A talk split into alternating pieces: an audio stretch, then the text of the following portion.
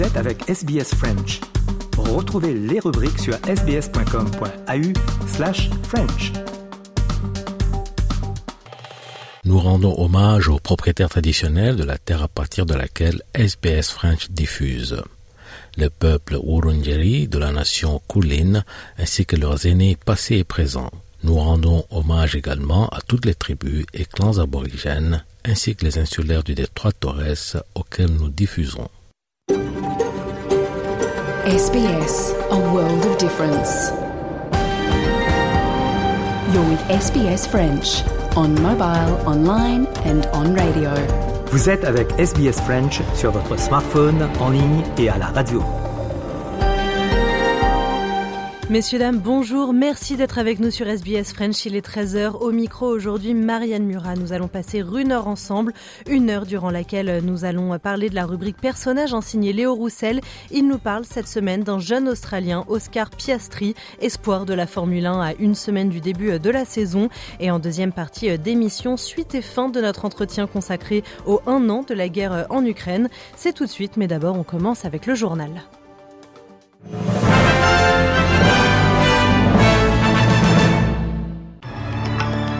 Les grands titres de l'actualité de ce dimanche 19 février. Plus de 12 500 personnes ont défilé hier lors de la parade de Mardi Gras à Sydney, dont le Premier ministre australien Anthony Albanese. Les Occidentaux adoptent un nouveau train de sanctions contre Moscou. Volodymyr Zelensky s'en félicite, vous l'entendrez. Des milliers d'Israéliens dans les rues de Tel Aviv contre la réforme du système judiciaire et des milliers de Parisiens privés de stade Vélodrome ce soir pour le Classico. Mais le PSG leur a tout de même réservé une belle surprise. On en parle dans le journal des sports. Et bien sûr, nous sommes le dimanche 26 février et non 19.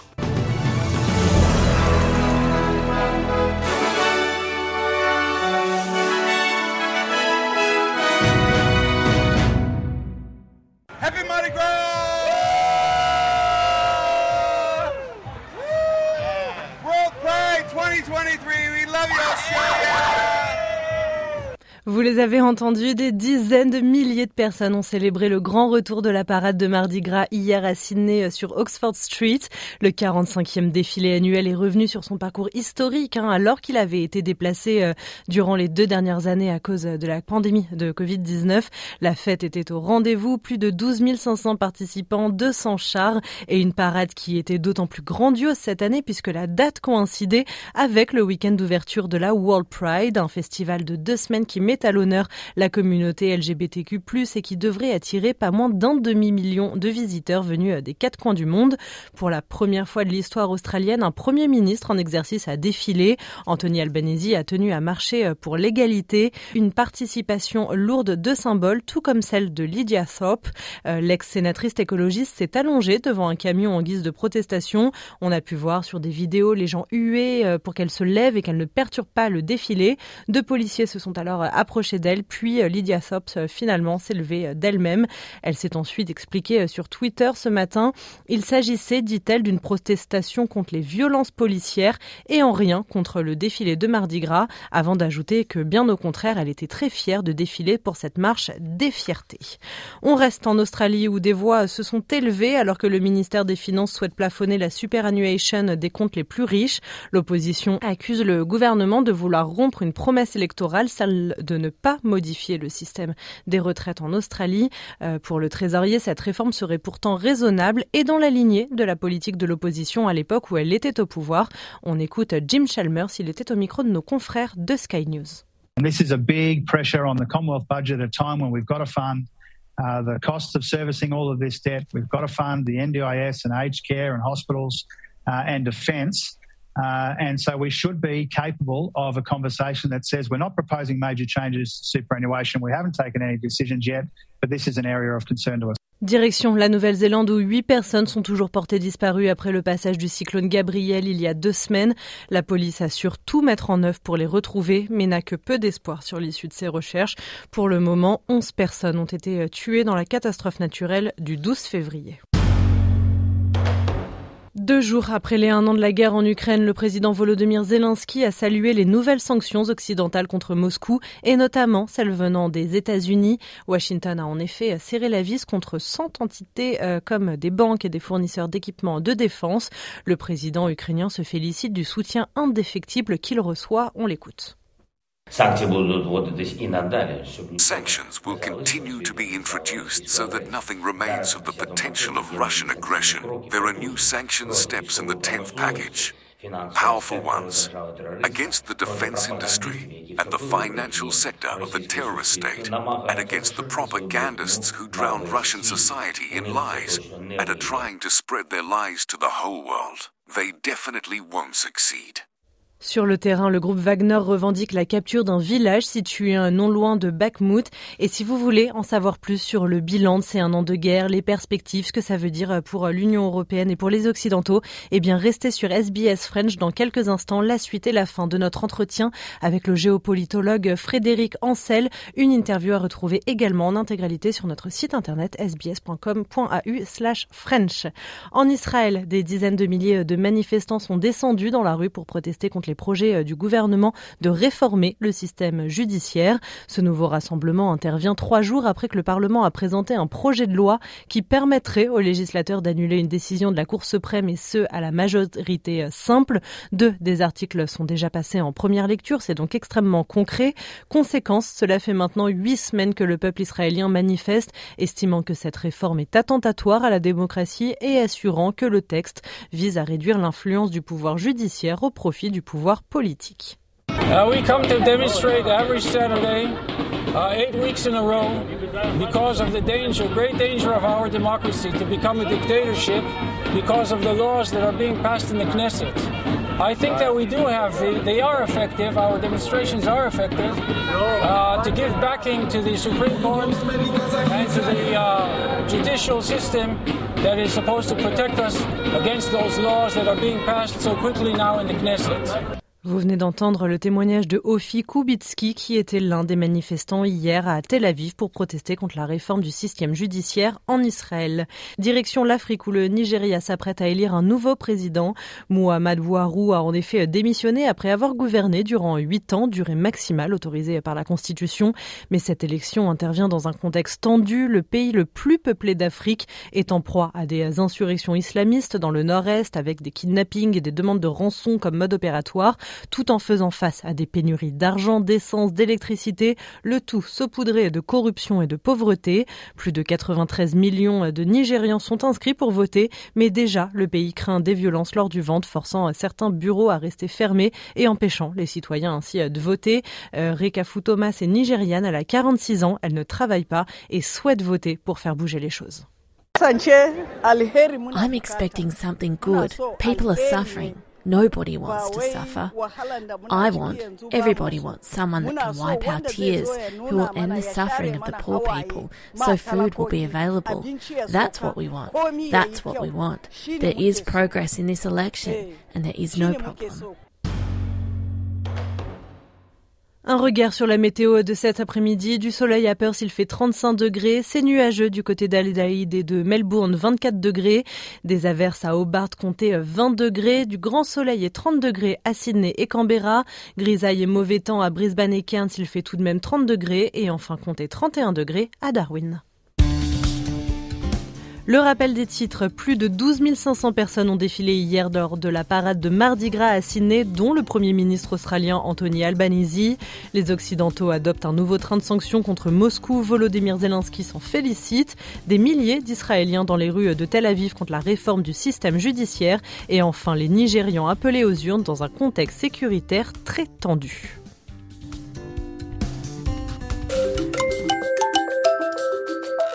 Vous aimez le programme en français? Continuons la conversation sur notre page Facebook. Rejoignez notre page Facebook et partagez vos pensées. facebook.com slash sbsfrench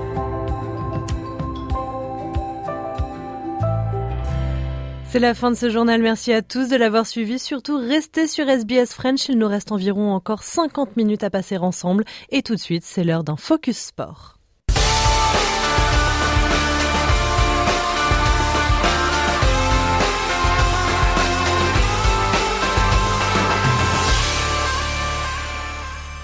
Le journal des sports de ce dimanche 26 février, on commence avec du football et en Ligue 1. Lyon s'est imposé face à Angers 3 buts à 1 et match nul entre Montpellier et Lens, un partout. Les autres matchs de cette 25e journée, Lorient contre Auxerre, Clermont-Strasbourg, Ajaccio 3, Nantes, Rennes, Reims-Toulouse, Monaco, Nice et enfin le match des Titans, le Classico, le deuxième qui reçoit le premier, c'est Marseille-PSG. Les supporters parisiens sont toujours privés de visite au stade Vélodrome alors, la direction du club a décidé de leur ouvrir la porte de l'entraînement. Une première depuis 11 ans. 32 000 fans se sont donc rendus au Parc des Princes avant le déplacement des joueurs du PSG. Martin Gaz les a rencontrés pour Radio France Internationale. Bah, c'est mes petits que j'entraîne ça. Les petites Mathilde ont entre 5 et 13 ans, des petits qu'elle entraîne au club de Vitry, en banlieue de Paris. J'ai réussi à avoir euh, du place, comme ça je fais profiter mes petits, parce que pour la plupart ils sont jamais allés au Parc des Princes. C'est cool pour eux de voir enfin leurs idoles euh, à un prix accessible. entre 5 et 15 euros tout de même, et si ce n'était pas une première pour le petit Bassirou, 5 ans? C'est la deuxième fois. C'était une découverte pour Mathéo. Bah, je suis content. Je suis surtout venu ici pour euh, voir tous les joueurs, surtout Kylian Mbappé. 11 ans que le PSG n'avait pas ouvert un entraînement public, soit l'âge de Robin, venu lui en famille. Ça fait longtemps que je l'attendais, euh, là ça fait vraiment plaisir de pouvoir les voir, de voir euh, comment ils s'entraînent et puis bah, comment ils vont préparer le match face à l'OM. Des joueurs chauffés à blanc avant le classique par un public qui a répondu présent, malgré des résultats récents moroses, présent à l'image de Brice, grand habitué du parc, qui ne pouvait pas manquer ça. En 30 ans de stade, j'en ai connu des, des périodes euh, délicates, c'est pas ça qui va nous faire peur. On est devant, on est premier du championnat, on est qualifié en Ligue des Champions encore. J'ai confiance en eux. Je sais très bien que dimanche soir, on va gagner au Vélodrome. Et le 8 mars à Munich, où je serai aussi en déplacement à Munich. Aucun grand club euh, dans l'histoire du football n'a pas eu de période euh, délicate comme ça. Donc nous, on doit faire notre taf aussi. on est derrière eux et il n'y a pas de raison. Faire le taf, les Ultras l'ont bien fait. Des champs, des banderoles, des fumigènes. La grève des encouragements de la fin de saison dernière n'est pas d'actualité pour Iliane, jeune ultra parisien. Très belle ambiance pour un entraînement, c'était incroyable. Les ultras, ils ont mis le feu. Franchement, c'était sympa. Ça permet une réconciliation entre le club et les supporters. Ça remobilise euh, parce que là, on va pas se mentir, depuis la fin de la Coupe du Monde, c'est assez catastrophique. Catastrophique sur le terrain et inaccessible en dehors.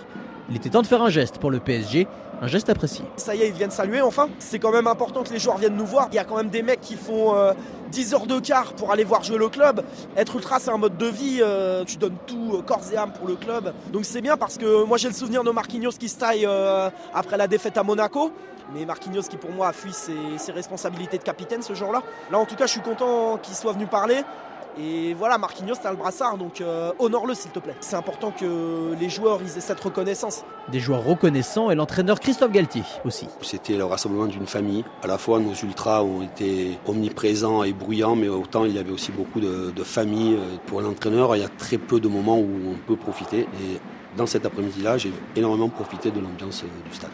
Profiter avant d'assumer des Parisiens très attendus face à l'OM. Pas le choix, dimanche, va falloir aller taper les Marseillais. Ils ont gagné une fois en, 12 ans, ça y est, ils se sentent plus, euh, ils se croient au-dessus, va falloir les remettre à leur place, va falloir leur montrer qui c'est les boss de France. Et ce serait magnifique. Une opération séduction réussie avant l'opération Reconquête qui débute donc ce dimanche à Marseille coup d'envoi du Classico, 20h45 heure française, 6h45 du matin, heure de Melbourne. Et on en parlait dans le journal d'hier, les championnats européens, c'est aussi euh, la Liga en Espagne. Autre match scruté de près, Real Madrid contre Atlético de Madrid. Eh bien, pas de vainqueur dans ce derby madrilène. Les deux équipes se sont quittées dos à dos, score final un partout, malgré un Atlético réduit à 10 dans le dernier quart d'heure. Pierre Chaperon, RFI à 10 suite à l'expulsion euh, de Correa pour un, un coup de coude. Euh, sur Rudiger de, à la 64e minute de jeu. Décision euh, très sévère. Euh, L'Atletico, bien entendu, c'est pas mal plein à la fin du match. Euh, mais bon, ça n'a pas empêché donc l'Atletico d'ouvrir le score sur coup à la 78e. coup franc sur la droite, frappé par Griezmann, repris de la tête par l'Uruguayen Jiménez qui saute au-dessus de tout le monde. Et donc un Real bah, dans la réaction qui a poussé sur un corner sur la droite, frappé par Modric. C'est le jeune Alvaro qui vient couper un but partout. Alvaro Rodriguez qui est un peu la nouvelle star. On va prendre un peu le temps de, de le présenter. La petite pépite du Real Madrid. Il a 18 ans. C'est le fils d'un ancien joueur international uruguayen des années 80-90, né en Espagne. Il préfère bah, jouer pour la Céleste. Il a terminé finaliste le mois dernier du championnat d'Amérique du Sud des moins de 20 ans. Il a commencé son parcours à Gérone et puis il est venu au Real. Le Real n'a vécu une obligation, euh, c'est de gagner et espérer un faux pas du Barça et même tout au long de la saison jusqu'à peut-être rattraper le Barça. Là, ils perdent des points à domicile dans un match qui euh, n'a pas été bon jusqu'à donc cette 76e minute. Euh, c'était très difficile si vous aviez encore en tête le, fabuleux match contre Liverpool, un match 5 étoiles. Euh, là, il, donc ce soir, ils égarent des points chez eux, alors que le Barça bien, affronte euh, demain Almeria à Almeria. Almeria qui est euh, ce soir, à l'heure où je vous parle, 19e au classement. Marc a dit ce soir que Jiménez, le buteur donc Cochoneros, donne presque la Liga au, au Barça. Écoutez Thibaut Courtois, forcément déçu au micro de nos confrères de Dazone. Je pense que c'était un match euh, très serré. Ils ont bien mieux débuté la seconde mi-temps. Et puis il y a eu l'expulsion. Nous avons un peu oublié de jouer, de sortir rapidement le ballon. Ils ont joué bas. C'était plus difficile de se trouver. Ensuite, quand vous jouez contre une équipe à 10, ce que vous ne pouvez pas faire, c'est offrir des fautes. C'est la seule menace qu'ils avaient. Nous avons sauvé un point. C'est toujours mieux que zéro. Mais aujourd'hui, cela ne veut pas dire grand-chose. Ce soir, après le match, Carlo Ancelotti dit qu'il ne dit pas adieu à la Liga, mais il reconnaît que ça va être dur et que ça va être euh, donc encore plus difficile. Euh, le, Real qui a euh, donc 7 points de retard sur le FC Barcelone. En rugby, victoire de l'Angleterre face au Pays de Galles, le 15 de la Rose a inscrit trois essais menant 20 à 10 au coup de sifflet final. Ce succès permet à l'Angleterre de rejoindre l'Écosse en deuxième place, l'Écosse qui affronte la France aujourd'hui. Un mot de tennis avec la victoire de Daniil Medvedev en finale de l'Open de Doha. Le numéro 8 du classement ATP a battu l'Écossais Andy Murray en 2-7, 6-4, 6-4. Après Rotterdam la semaine dernière, c'est le deuxième titre consécutif pour le Russe cette saison. On l'écoute. I started to find my rhythm. I started to play really good, serving better, moving better. Uh, you know, even today, uh, it was tough for Andy to, to put the balls through me many times. And, uh, and now the question is. Uh, on notera tout de même hein, la très belle performance de Murray qui, après avoir fait belle allure à Melbourne, confirme son retour en forme. On termine avec un sacre quatrième titre de championne du monde pour Perrine Lafont qui vient de remporter l'or en ski de boss hier en Georgie. À seulement 24 ans, elle est également favorite pour l'épreuve en parallèle cet après-midi, un titre qui lui échappe depuis maintenant 4 ans. On écoute la joie, l'émotion de Perrine Lafont. Moi, j'arrive pas à le croire. C'était tellement dur, mais tellement dur depuis ce début de saison, après cette saison des Jeux. Enfin, combien de fois je me suis dit je vais arrêter parce que j'en peux plus. Puis comme quoi, il faut jamais rien lâcher parce que bah, bah ça paye quoi au bout d'un moment. C'est des stratégies de course qui sont difficiles à, à mettre en place et surtout des décisions à prendre parce que bah là, il y avait ce choix du dispute mute, ça dépendait de la concurrence. Mais au final, mes plus deux grosses plus adversaires, bah, elles n'ont pas tenu. Donc euh, là, ça a été juste d'envoyer tout avec un run plus simple et ça m'a permis de me libérer en ski et du coup d'envoyer beaucoup plus. Et voilà, le ski, ça paye. Et, ouais, c'est. c'est tellement beaucoup d'efforts aussi parce que ouais, revenir après, après les Jeux l'année dernière, ça a été tellement dur. Et, et là, je reviens à mon summum et du coup, ouais, c'est juste, euh, c'est ouf, c'est incroyable. Voilà ce qu'on pouvait dire pour ce journal des sports du dimanche 26 février.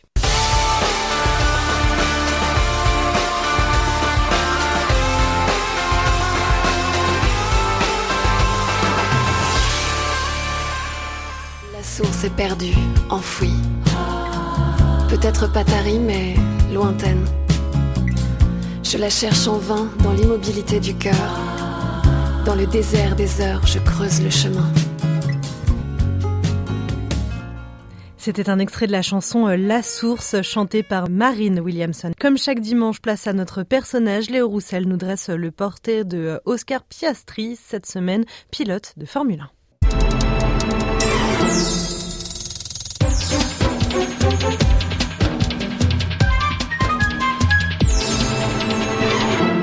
Nous revenons à présent comme chaque dimanche sur un événement marquant de l'actualité et une personnalité qui lui est associée. Pour nous en parler, aujourd'hui nous sommes avec Léo Rossel. Bonjour Léo. Bonjour, bonjour à tous. Cette semaine, vous allez nous parler de sport automobile et la Formule 1 qui s'apprête à faire son grand retour la semaine prochaine. Ce week-end à Bahreïn, c'était l'heure des tests hein, pour les voitures des différentes écuries. L'occasion de voir pour la première fois de l'année les pilotes au volant de leur futur bolide et notamment les petits nouveaux. Parmi eux, Léo euh, Oscar Piastri, grand espoir de la Formule 1. Oui, cette année, un pilote australien a quitté euh, l'écurie britannique McLaren et il a été remplacé par un autre pilote australien. Exit euh, Daniel Ricciardo, multiple vainqueur de Grand Prix avec euh, les écuries Red Bull et McLaren, place Oscar Piastri, 21 ans. Né à Melbourne en 2001, il est présenté comme un prodige du sport automobile qui ne cesse de gravir les échelons. Formule Renault Eurocup, Formule 3 et Formule 2, c'est simple, il a remporté successivement les trois championnats entre 2019 et 2021. De quoi convaincre l'écurie McLaren de lui confier un volant pour 2023 aux côtés du Britannique de 23 ans Lando Norris. L'an dernier, Oscar Piastri était pilote de réserve pour l'écurie française Renault Alpine. Cette année, eh bien, c'est le grand saut pour lui. Mais Léo, c'est qui ce jeune Oscar Piastri et comment il en est venu à faire euh, du sport automobile? Oscar Piastri est né en 2001 à Melbourne, on l'a dit, très vite, dès son enfance, il se prend de passion pour les courses de voitures, mais pas n'importe lesquelles, celles de véhicules télécommandés. Oscar Piastri prend part à des compétitions et gagne même un titre de champion national à l'âge de 9 ans seulement. En 2020, il confiait même avoir envisagé une carrière dans cette discipline, mais c'était finalement ravisé. Les compétitions l'auraient fait beaucoup trop voyager à l'âge de seulement 10 ans. Il se classe notamment troisième lors des X30 World Finals du Mans en 2014 pour sa toute première course de niveau mondial. Il passe professionnel et prend part à de nombreuses courses dans son propre pays, en Australie, mais aussi en Europe. En 2016, pour poursuivre sa progression, il déménage au Royaume-Uni et il obtient même la même année la sixième place lors des championnats du monde. Il était fort en karting, on l'a bien euh, compris. Comment est-ce qu'il va réussir à gravir les échelons? Dès 2016, il conduit des Formule 4 et l'année suivante, euh, il évolue dans le championnat britannique de Formule 4. Durant euh, ce championnat, il remporte six courses et autant de fois la pole position pour finir deuxième du championnat. En 2018, il fait ses débuts en Formule Renault Eurocup et après une première année d'adaptation euh, lors de laquelle il signe trois podiums, il réalise une deuxième année de grande classe avec l'écurie R-Ace GP. Il remporte sept courses sur ses 19 de la saison et il remporte le titre de champion de Formule Renault Eurocup en 2019. Son parcours est déjà très scruté, mais il va faire encore mieux l'année suivante, en 2020, pour sa première année en Formule 3 avec l'écurie euh, italienne Prima Racing. Il est une nouvelle fois euh, sacré champion avec six podiums, dont deux victoires en 18 courses. Et son ascension ne va pas s'arrêter là. En 2021, logiquement promu au volant d'une Formule 2, toujours avec euh, Prima Racing, il remporte encore le championnat cette fois-ci avec 11 podiums et 6 courses gagnées. Dès lors, euh, Oscar Piastri a déjà un sacré palmarès dans les courses de monoplace. Il ne lui reste plus qu'un échelon à gravir, accéder à l'élite au championnat de Formule 1. Justement, alors, hein, comment est-ce qu'il va parvenir à la catégorie reine du sport automobile? Avec son profil, Oscar Piastri s'inscrit dans la lignée des pilotes monégasques Charles Leclerc ou britannique George Russell, aujourd'hui star de la Formule 1. Alors après son titre en Formule 2, on s'attend à le voir euh, débarquer rapidement en Formule 1. Depuis 2020, il fait euh, d'ailleurs partie de la Renault Sport Academy, le programme de développement de pilotes de l'écurie française Renault Alpine. Après des tests au volant d'une Formule 1 dès 2020, il est nommé en 2022 pilote de réserve de l'équipe alpine, derrière Fernando Alonso et le français Esteban Ocon. Il faut donc euh, attendre avant de pouvoir observer ses performances en Grand Prix de Formule 1 et son heure viendra donc en 2023. Et pourtant, le moins qu'on puisse dire, Léo, euh, c'est que son passage à la Formule 1 a fait polémique. Hein. Alors oui, ce n'est pas euh, pour son niveau, mais disons que l'annonce de son arrivée chez l'écurie britannique euh, McLaren a été quelque peu chaotique. Pilote de réserve d'Alpine, il a été annoncé par l'équipe pour prendre une place de titulaire au volant d'une Formule 1 en 2023 à la place de l'Espagnol Fernando Alonso. Problème, Oscar Piastri a démenti tout accord entre l'équipe et lui dans la foulée sur Twitter. Et c'est finalement euh, McLaren qui a indiqué la signature d'un contrat avec euh, Oscar Piastri pour les saisons 2022 et 2023. L'Australien y remplacera donc son compatriote Daniel Ricciardo. Et cette semaine, il a fait ses grands débuts au volant d'une Formule 1 de l'écurie McLaren sur le circuit de Bahreïn. Reste à savoir comment se déroulera la saison du grand espoir australien de la Formule 1. Le premier Grand Prix sera d'ailleurs le Grand Prix de Bahreïn. Ce sera le week-end prochain, le 5 mars. Suivront ensuite le Grand Prix d'Arabie Saoudite le 19 mars, puis le Grand Prix d'Australie à Melbourne, où Oscar Piastri fera son grand retour le 2 avril prochain.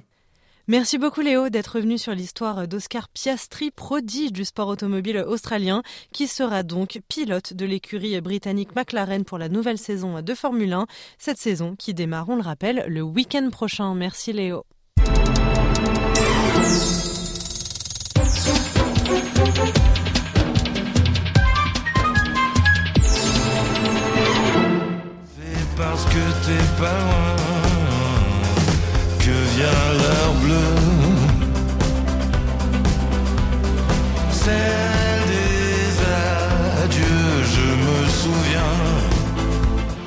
Peut-être avez-vous euh, reconnu sa voix emblématique, un chanteur que nous aimons beaucoup sur SBS French. Nous passons beaucoup de ses chansons. En l'occurrence, là, c'était la chanson L'heure bleue. Et ce chanteur dont on vous parle, c'est bien sûr Benjamin Biolay.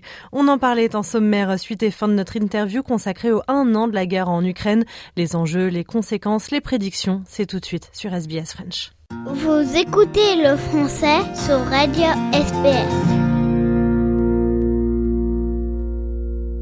Le vendredi 24 février 2023 marque les un an de l'invasion russe en Ukraine et pour en discuter, nous sommes en ligne avec Frédéric Ancel, géopolitologue et maître de conférence à Sciences Po Paris. Professeur, bonjour. Bonjour, bonjour. Merci beaucoup d'être avec nous. La visite de Joe Biden à Kiev, la visite surprise d'abord à Kiev puis en Pologne ensuite, qui a été perçue comme extrêmement symbolique.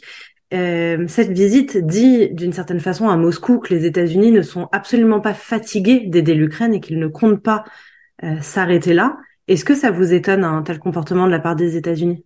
Non, pas du tout. En réalité, les Américains sont sur le retour.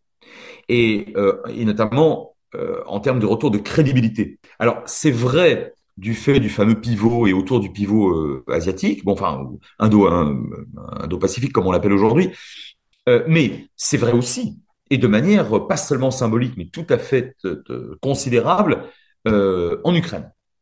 Et Joe Biden, là aussi, c'est une autre erreur de Vladimir Poutine, n'est pas un vieillard sénile qui tombe dans les escaliers, enfin ça lui arrive, mais et, qui confond parfois un pays avec un autre. Ça lui arrive aussi.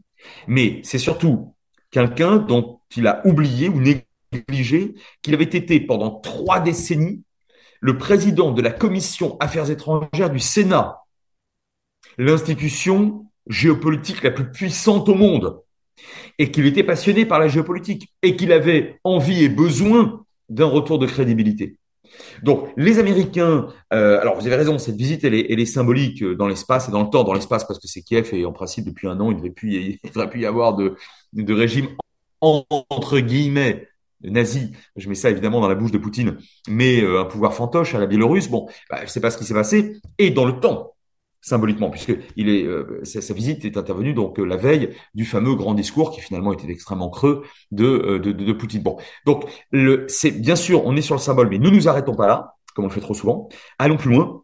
les budgets américains consacrés à l'aide à l'Ukraine, les armes américaines, les entraînements américains, les équipements des soldats américains, plus plus la fourniture indirecte, parce que du coup les arsenaux centre et est européens vont être, qui sont en ce moment en train d'être vidés au profit de l'Ukraine, seront à nouveau garnis de matériel dernier cri et flambant neuf, euh, issus des arsenaux américains. Tout cela correspond à un retour en puissance et en, crédibilité. Et j'ajoute un dernier point, c'est pas seulement important euh, sur l'OTAN, l'Ukraine et vis-à-vis -vis de la Russie, mais ça l'est, à mon avis, davantage encore et pour bien plus d'années, voire de décennies, euh, euh, d'ores et déjà et bientôt, dans l'Indo-Pacifique. Hein, c'est aussi un message adressé à la Chine. C'est ça qui, me semble extrêmement important. Et je reviens sur cette notion de un an, date anniversaire, bilan que l'on peut tirer. Est-ce qu'au final, cette guerre a divisé l'Europe ou au contraire, est-ce qu'on peut tirer le bilan d'un front uni? Mmh. Alors, front uni, oui, mais un front otanien plus qu'européen. Pourquoi je vous dis ça? Parce qu'effectivement, depuis euh, au moins aller la contre-offensive ukrainienne en septembre, l'Europe a été effectivement encore plus unie que depuis février. Elle l'était déjà au départ. Bon, la Hongrie étant un cas un peu à part, mais mais cette union que vous appelez Front commun à juste titre euh, ou Front uni, euh, c'est renforcé. Bon, ça, c'est pas contestable. On l'a bien vu à Munich euh, il y a quelques jours. Mais pourquoi je mettrais une réserve? Parce que c'est pas l'Europe puissance. C'est l'Europe otanienne, un ou deux pays près, bon, qui appartiennent pas encore à l'OTAN, mais, le calque est quasi euh, similaire. Et c'est l'Europe otanienne, c'est-à-dire en réalité, en réalité, l'Occident les Occidentaux, qui là se retrouvent comme jamais, sans doute depuis 20 ans, et la guerre en Irak. Parce que, si vous voulez, l'Europe puissance prônée par la France, et la France quasiment seule en fait, hein, ces dernières années, avec notamment le tandem Macron-Le Drian ces dernières années, puis aujourd'hui toujours le, enfin Paris quoi. La France est seule hein, sur cette revendication. Alors aujourd'hui, euh, bien sûr, le front il est uni. Oui, bien sûr, les Européens sont unis, mais mais en tant qu'Européens, Europe puissance, y compris dans une certaine autonomie vis-à-vis de Washington Pas du tout. Les Européens sont unis, mais en tant qu'occidentaux, ce qui est un peu différent, ce qui est même très différent. Professeur, peut-on prédire quand et comment cette guerre prendra fin? On peut établir des perspectives. C'est important, effectivement, d'essayer de, tirer des, perspectives. Alors, moi, la mienne, mon hypothèse est la suivante. Une guerre longue, voire très longue, mais de basse intensité. Pourquoi long, voire très long Parce que j'imagine pas le nationalisme russe, qui n'est pas d'ailleurs incarné que par M. Poutine, hein. le nationalisme russe, demain s'affaiblir tellement qu'il reconnaîtra de manière sincère, pérenne, voire définitive, le droit pour une nation ukrainienne d'exister en tant que telle, en tant que nation. C'est une représentation euh, lacostienne, en quelque sorte. Hein. Euh, et par conséquent, des droits afférents. Bah, les droits afférents à une nation en vertu de la Charte des Nations Unies de 45, c'est pas compliqué, c'est un État et un État souverain. Bon, donc euh, ça, ça, ça, je le vois pas avant très longtemps. Hein. Ce serait de l'ordre du miracle hein, si ça changeait rapidement. Cette représentation mystico-nationaliste russe. Bon, grand russe. Deuxième point, je ne vois pas par ailleurs, de l'autre côté, un président ukrainien, que ce soit M. Zelensky ou un autre, euh, accepter un accord de paix en bonne et due forme, alors que la Russie occupe 20 à 25% de son territoire. Ça, c'est pas sérieux de l'imaginer, hein. Euh, parce que le nationalisme ukrainien existe aussi. Hein. Donc ça, ce n'est pas non plus sérieux d'imaginer. Alors partant de ce principe, je pense à un conflit long, voire très long. Mais pourquoi j'ajoute de basse intensité C'est pas seulement un souhait, et la boucle sera bouclée parce que ça revient à votre première question très juste sur le, nombre terrible de, de, de, tués a priori, enfin bon, des deux côtés d'ailleurs. Euh, mais parce que j'ai le sentiment qu'on s'achemine vers un schéma, en tout cas dans lequel on est déjà aujourd'hui, mais qu'on s'achemine vers la pérennisation d'un schéma que je qualifie volontiers de sumo dans la boue. C'est-à-dire que je ne vois pas à court, euh, à court terme, en tout cas, ça c'est sûr, de euh, capacité pénétrante suffisante de la part de l'une ou de l'autre armée euh, pour mener une, une, action enfin décisive qui mettrait fin, enfin, qui ferait capituler l'autre. Voilà, c'est un peu ma perspective, c'est mon hypothèse évidemment. Quand on en fait, on se trompe, hein, mais c'est ça qui m'apparaît le plus plausible aujourd'hui au moment où vous m'interrogez. Un conflit qui potentiellement pourrait donc prendre fin seulement avec la disparition d'un des deux dirigeants? Non, justement, je pense que ça ira au-delà. Ça ira au-delà parce que euh, M. Poutine a, je crois, 70 ans, mais euh, d'abord, il peut vivre encore très longtemps, et surtout, le nationalisme n'est pas incarné uniquement par Poutine. Hein, en Russie. Hein. Non, moi je pense que ça se ça se poursuivra. Euh, et, et, et, pareil, je vois pas même si demain M. Zelensky quitte le pouvoir d'une façon ou d'une autre, je vois pas très bien par quel enfin miracle aux yeux des Russes. Son successeur se dirait bon bah oui, écoutez, oui, c'est vrai, on a été attaqué. D'ailleurs, on a perdu 20% de notre territoire, euh, notamment la plus grande partie de notre façade maritime. Écoutez, allez, c'est pas grave, on fait la paix. Non, ça j'y crois pas. Donc non, non, non, non, je pense que les, la, la guerre se, risque de, de se prolonger au-delà des deux dirigeants au pouvoir euh, actuellement. Et cette guerre qui se prolonge, est-ce qu'on peut encore craindre une escalade ou est-ce que maintenant, après un an, on peut dire avec certitude qu'elle va rester dans les frontières ukrainiennes et russes? C'est une précision très importante. Je ne crois absolument pas à l'extension, donc l'escalade pour reprendre le terme, au sens de l'extension géographique du conflit. Au fond, je vais vous dire, c'est un conflit extrêmement localisé. Prenons ça comme une bonne nouvelle. C'est un conflit, d'abord, qui euh, n'intéresse directement que deux États, enfin l'un souhaitant en croquer un autre, enfin bon, mais euh, sans sans euh, sans qu'il y ait et pour cause co-belligérance, puisque vous savez très bien que les Américains et les Européens, depuis le premier jour, euh, ont une hantise de la co-belligérance, c'est-à-dire de cette ligne rouge perçue ou qui serait établie en tout cas par Poutine, visiblement hier, enfin avant-hier, pardon, il n'a pas, euh, il, pas donné de ligne rouge, mais euh, ce qui traduit d'ailleurs une très grande faiblesse hein, de, sa part et de, la part de, enfin, et, de, son armée, parenthèse fermée.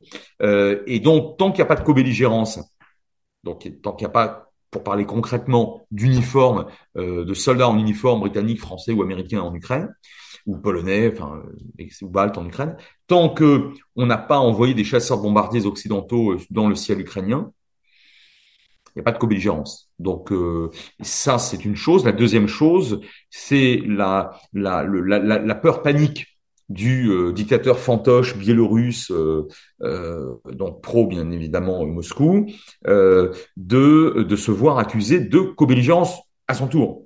C'est-à-dire que même la Biélorussie, finalement, aujourd'hui, officiellement, elle n'est pas partie prenante dans cette opération militaire spéciale, hein, euh, pour reprendre le terme poutinien. Bah, Qu'est-ce qui reste d'autre? La Russie n'a pas d'alliés de toute façon, on l'a bien vu à l'ONU. Donc non, non, non, je suis très optimiste sur le fait que cette, ce conflit est et restera très localisé à, à l'Ukraine. Professeur, merci beaucoup. Je le rappelle, vous êtes géopolitologue et maître de conférence à Sciences Po Paris. Merci. Merci. Vous pouvez nous écouter quand vous le souhaitez. Téléchargez émissions, interviews et actualités à la demande. Visitez la page sbs.com.au slash French. Notre collègue Thomas Mercier est parti à la rencontre de Constantinople, un ensemble musical qui vous ouvre les portes du temps, visite d'un jardin musical hors norme avec des sons oubliés.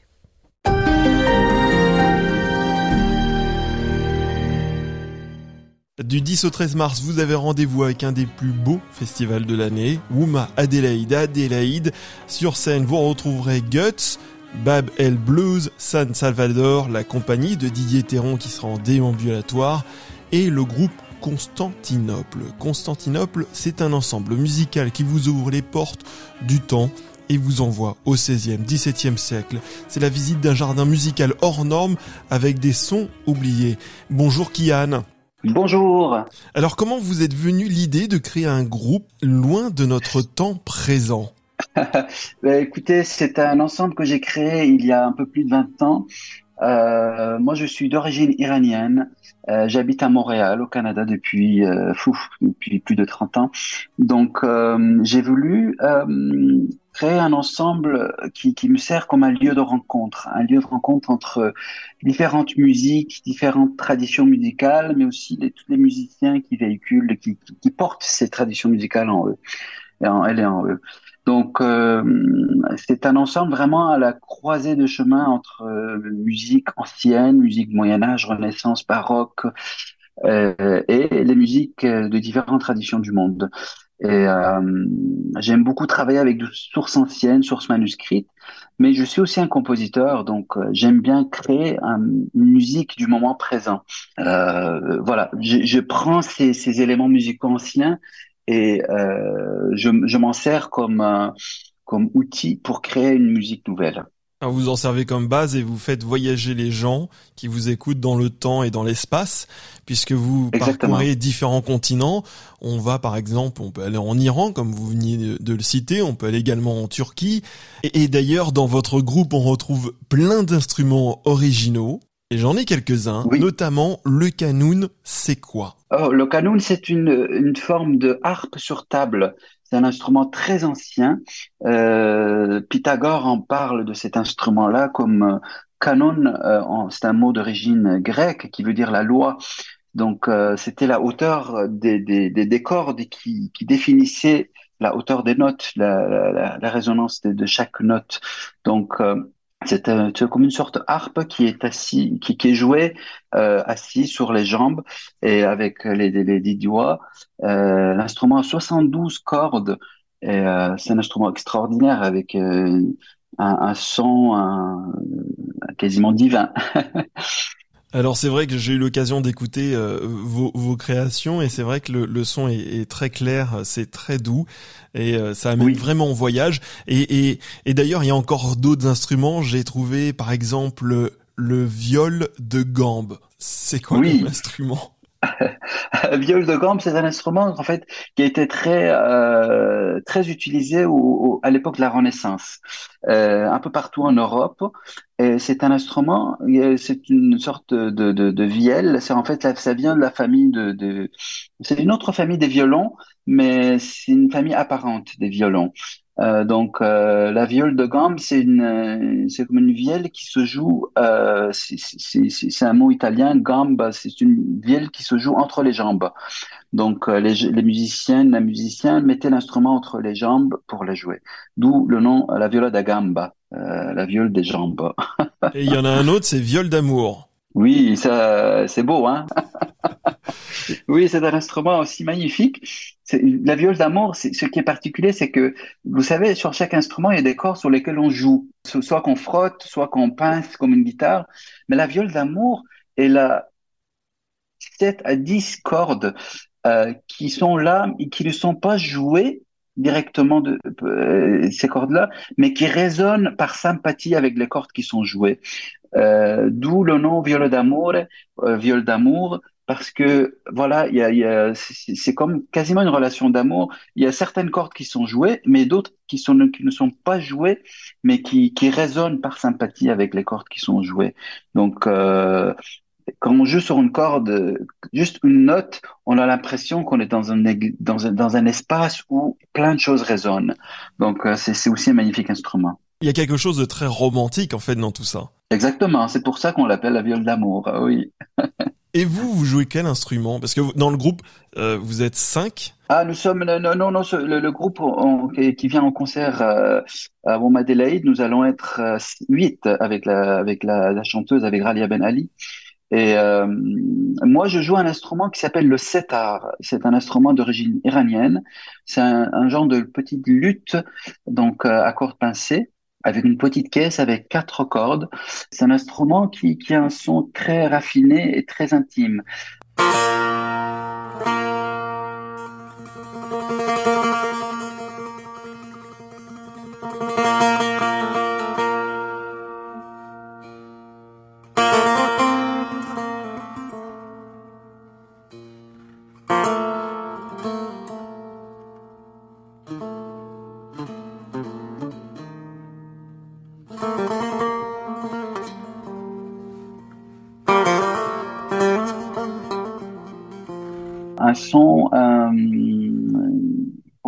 C'est un son qui, qui, euh, qui touche le cœur directement. euh, Peut-être parce que c'est mon instrument favori depuis toujours. Quand, quand j'étais petit, j'ai entendu cet instrument-là, je suis tombé en amour avec cet instrument. Et je trouve que ce son-là, euh, il, part du cœur, il va du cœur, et il va tout de suite au cœur. La sitar, ça redevient. la sitar, ça redevient la mode, non? Oui, bah en fait, il y a la sitar indienne, indienne le sitar persan. Moi, c'est un instrument euh, persan que je joue, le sitar persan, qui est l'ancêtre de la sitar indienne, pour ceux qui connaissent la sitar indienne. C'est un instrument un peu différent. Euh, après, au sein du groupe, il y a un, autre instrument qui est, le oud, qui est aussi un, genre de lutte qui est en fait la, mère de, toutes les, formes de lutte et guitare qu'on qu a aujourd'hui, euh, qui est un instrument qui vient du Moyen-Orient, qui s'appelle le oud, un, un, son plus grave que le setar, euh, un magnifique son aussi, et on a euh, une grande panoplie d'instruments de percussion. Euh, nous avons deux percussionnistes avec nous, donc un, un percussionniste qui joue les, les instruments qui s'appellent par exemple le tombak ou le, ou le daf. C'est des instruments, euh, des tambours sur cadre, hein, des tambours euh, avec une peau, euh, des tambours qu'on joue avec de façon très raffinée, très virtuose avec les doigts. Donc, euh, écoutez, c'est vraiment une grande palette sonore euh, qui se met euh, ensemble pour pour dépeindre des tableaux quasiment en temps réel devant le public.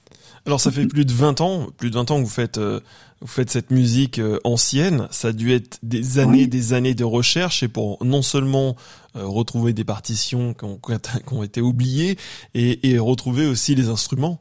Oui, c'est voilà. Moi, mon travail, c'est euh, ce que j'aime dans mon travail, c'est que à la fois c'est un travail créatif euh, et à la fois euh, un travail archéologique. Donc, dans le sens où je, je fais beaucoup de recherches au niveau, comme je vous ai dit, je disais, je vais dans les bibliothèques nationales en, France, à Paris, à Londres, euh, en Turquie, euh, dans différentes bibliothèques nationales où on garde les manuscrits anciens. Je fais, euh, j'aime beaucoup me promener dans ces manuscrits anciens pour chercher des textes, des, des, des, des fragments de musique qui, qui, qui ont été notés, par exemple, il y a 500 ans ou 400 ans. Et à partir de ces matériaux-là, faire quelque chose de nouveau, composer. Euh, parce que dans ce qui m'intéresse dans ces matériaux anciens, c'est une, une, certaine vision, une certaine qualité, un certain souci de détail que les artistes avaient à l'époque, qu'on a perdu un peu au fur et à mesure de, en avançant dans nos sociétés d'aujourd'hui. Donc, euh, ce que j'aime, c'est de retoucher, reconnecter avec ces éléments-là, avec un œil, euh, avec un regard d'aujourd'hui. Et d'ailleurs, son regard partager avec le public. Exactement. Bah, j'allais en parler du public. Comment il perçoit votre musique? Est-ce que c'est un public averti ou c'est du non-initié, euh, des néophytes qui n'y connaissent absolument rien? Quel type de public vous touchez? Il euh, y, y, a de tout. Euh, le public initié, bien sûr, plus qu'on connaît quelque chose, plus on peut apprécier les détails et les raffinements et les euh, et toutes les toutes les toutes les, les, finesses de la chose. Euh, mais notre musique n'a pas du tout besoin d'avoir un public euh, raffiné pour être écouté, pour être apprécié. Donc euh, moi, le, public est très large et même des jeunes, des très jeunes écoutent, euh, nous écoutent et nous écrivent euh, comme quoi ils, adorent cette musique parce que ça les calme. C'est une musique qui est notre musique et il faut l'écouter. On peut pas juste le mettre. Euh, c'est pas une musique nécessairement pour danser. C'est une musique pour écouter et pour euh, voilà, ça, a un effet de, de calmant et de d'apaisement sur les gens. Notre musique, c'est plus une musique d'écoute, je dirais. C'est là qu'elle a qu'elle a plus d'effet. Euh, et pour moi, l'effet est important dans la musique. Il faut une musique. La musique, c'est une forme d'art accessible à tous parce que l'art est accessible à tous, bien sûr. Euh, n'est pas du tout quelque chose d'élitiste, mais il faut qu'elle ait l'effet. Il faut que l'art a, un effet sur la personne qui, qui, le perçoit. Et, notre musique, quand on l'écoute, euh, ça n'a pas besoin d'être une écoute avec des yeux fermés. C'est juste une écoute attentive. Euh, on, est assis, on est debout, on peut bouger même, on peut danser, mais il faut il faut rentrer dans la musique. Quand on rentre dans, dans notre musique, il y a, y a une y a des qualités qui qui qui qui, qui, sont là et qui, euh, qui, qui, qui touchent l'auditeur. L'émotion. Exactement, oui, oui, oui, tout à fait. Ça crée l'émotion. Euh, donc on vous retrouve du 10 au 13 mars. Euh, vous serez à Adélaïde pour le festival Ouma Adélaïde avec vos cinq autres musiciens sur scène, dont une chanteuse. On est impatient de vous voir ici en Australie. D'ailleurs, vous passez votre temps à parcourir le monde entier pour partager votre musique et vos connaissances sur l'histoire de la musique. Et c'était un plaisir de vous avoir, Kia. Et pour les personnes qui, qui nous écoutent, où est-ce qu'on peut écouter votre musique? Écoutez, sur, euh, sur, euh, sur l'internet, c'est sûr, euh, sur euh, Spotify ou n'importe quelle streaming, chaîne de, de, de, streaming, on peut écouter euh, Constantinople sur notre site constantinople.ca. Et d'ailleurs, je vous invite à aller faire un tour et à écouter. Fermez vos yeux, écoutez, prendre du plaisir. C'est vraiment un voyage dans le temps, dans l'espace, et ça déconnecte tout et vous ferez le vide dans votre tête. Merci beaucoup, Kia. Merci à vous. À la prochaine. À bientôt. À bientôt.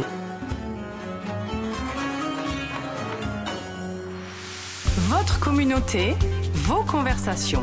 SBS French. Un peu de mélancolie heureuse, comme la douceur de la paresse, comme une après-midi pluvieuse tout le contraire de la tristesse. C'était un extrait de la chanson euh, Mélancolie heureuse euh, chantée par Team Dup, une chanson que vous connaissez bien sur SBS French. Euh, on l'aime beaucoup, on la passe souvent. Elle faisait partie de notre sélection musicale du mois de janvier, mais on continue de la jouer. Team Dup, Mélancolie heureuse. Il est 13h58 minutes sur SBS French, c'est l'heure du rappel des titres. Plus de 12 500 personnes ont défilé hier lors de la parade de Mardi Gras à Sydney, dont le Premier ministre australien Anthony Albanese. Les Occidentaux adoptent un nouveau train de sanctions contre Moscou. Volodymyr Zelensky s'en félicite. Des milliers d'Israéliens dans les rues de Tel Aviv contre la réforme du système judiciaire. Et enfin, des milliers de Parisiens également, eux, privés de stade Vélodrome ce soir pour le Classico. Mais le PSG leur a ouvert les portes de l'entraînement. 32 000 femmes ont répondu à l'invitation juste avant le match des Titans OM-PSG ce soir soir en clôture de 25e journée de Ligue 1.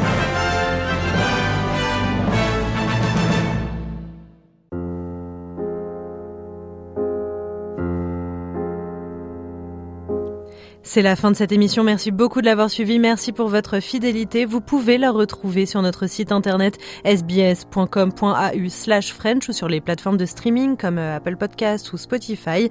Je m'appelle Marianne Murat. J'ai été très heureuse de passer cette heure en votre compagnie. Cette émission aujourd'hui a été réalisée par Kyle. Merci beaucoup. Euh, votre prochain rendez-vous avec l'actualité, votre prochain rendez-vous avec SBS French, c'est mardi avec moi-même, même fréquence, même heure.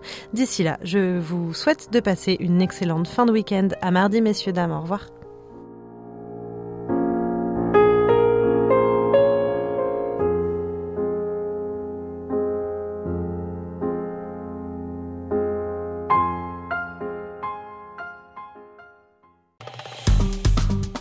Aimez, partagez, commentez. Suivez-nous sur facebook.com slash sbsfrench.